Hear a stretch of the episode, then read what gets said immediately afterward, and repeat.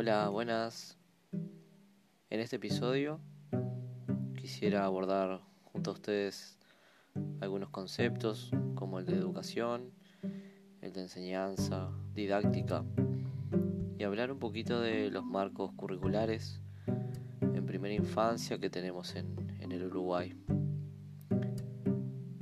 Para empezar quisiera eh, compartir con ustedes una una construcción personal de lo que entiendo que es educar y educación en la primera infancia.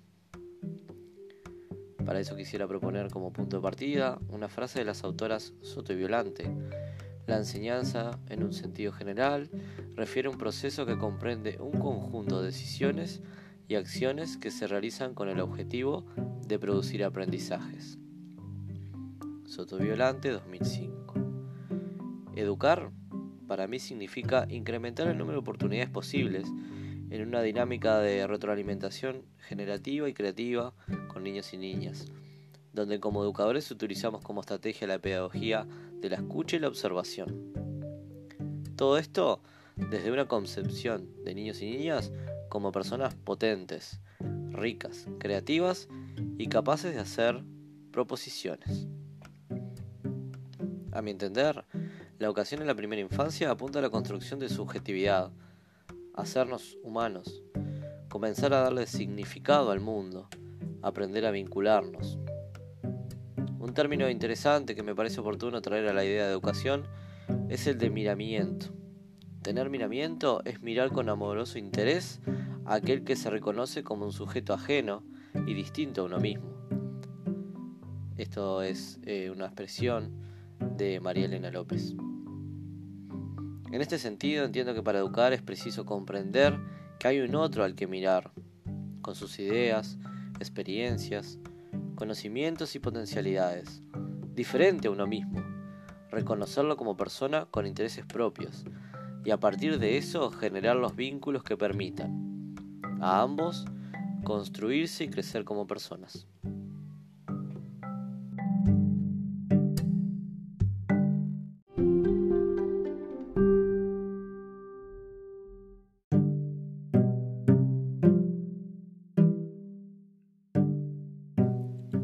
Y si hablamos de, enseñanza, tenemos que dar un concepto de lo que es enseñar.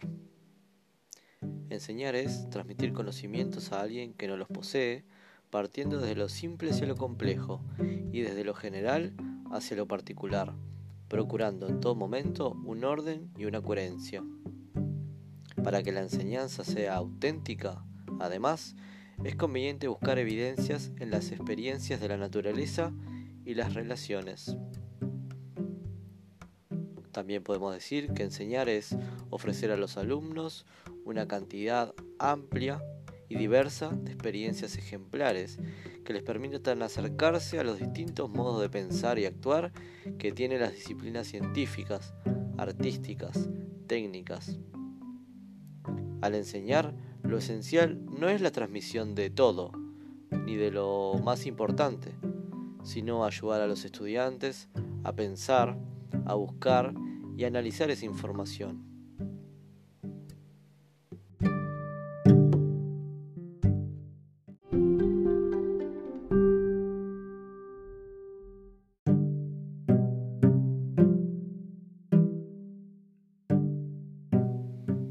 Hablando de educación, Paulo Freire nos decía que la educación es una obra de arte y el maestro es también un artista. El educador es un esteta que rehace el mundo, redibuja el mundo, repinta el mundo, recanta el mundo, redanza el mundo.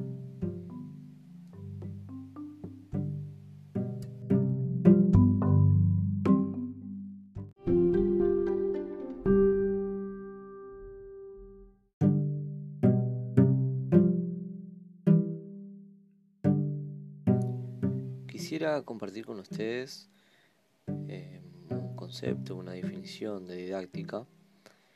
En el libro Aportes para el Desarrollo Curricular Didáctica de la Educación Inicial de Soto y Violante, las autoras dan una definición de didáctica y enseñanza. Entendemos la didáctica como teoría de la enseñanza en consonancia con los planteos de Denis 1989, quien la define como teoría y programación de la práctica y la práctica misma de la enseñanza enmarcados por la teoría de la educación. En esta definición hace explícito los tres campos de la didáctica o las tres dimensiones para abordar el estudio de la enseñanza. La primera, la dimensión teórica, que incluye teorizaciones y repertorios de formas de enseñar. La dimensión del diseño, que sería la segunda, programación y desarrollo curricular que se presentan como un espacio articulado entre teoría y acciones. Y la tercera, la dimensión práctica, de las acciones que apuntan a analizar las situaciones particulares de enseñanza, aquellas que suceden en el devenir cotidiano, las formas concretas de hacer, de enseñar, que se caracterizan por ser espacios de deliberación y toma de decisiones. Página 13 del libro antes mencionado. Bueno, como, como reflexión o lo que entiendo de, de esta definición es que la didáctica en sí es cómo, por qué y para qué enseñamos. Creo que deberíamos quedarnos con eso.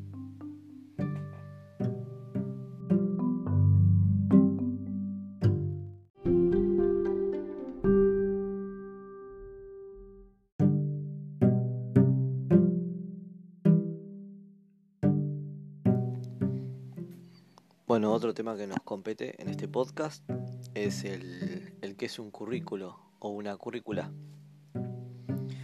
Se llama currículum o diseño curricular a un documento que edita el Estado para dejar escritas y asentadas esas ideas generales que hablan de su espíritu, su filosofía y las corrientes que lo definen en lo que se refiere a la enseñanza. Ese libro es elaborado por equipos de especialistas contratados por el Estado y se vuelve a escribir periódicamente, cada 5, 10 o 15 años. La frecuencia con que los diseños curriculares se renuevan no es absolutamente regular, en parte porque se trata justamente de un proceso político. Se presenta un nuevo documento que sustituye formalmente al anterior y propone a los docentes nuevos campos de contenidos, nuevos vocabularios, nuevas estrategias o resignificaciones de debates y métodos en vigor. De esta manera, las ideas pedagógicas van cambiando y se van reflejando en estas publicaciones oficiales, a las que llamamos currículo o diseño curricular. Las llamadas reformas educativas suelen tener, de hecho, un fuerte asiento en los documentos curriculares.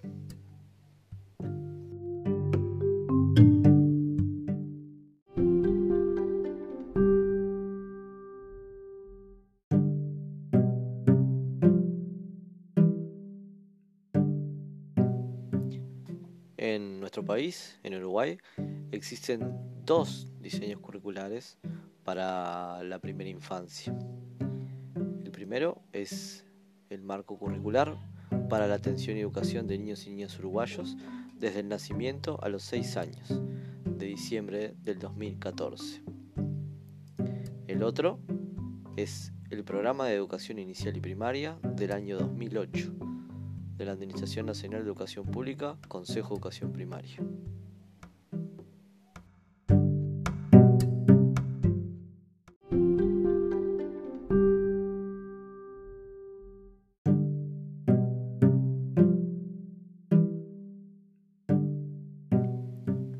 Bueno, en los próximos episodios estaremos abordando características específicas de cada uno de de los diseños curriculares. Así que gracias por, por acompañarnos en este episodio y nos estamos viendo por acá. Saludos.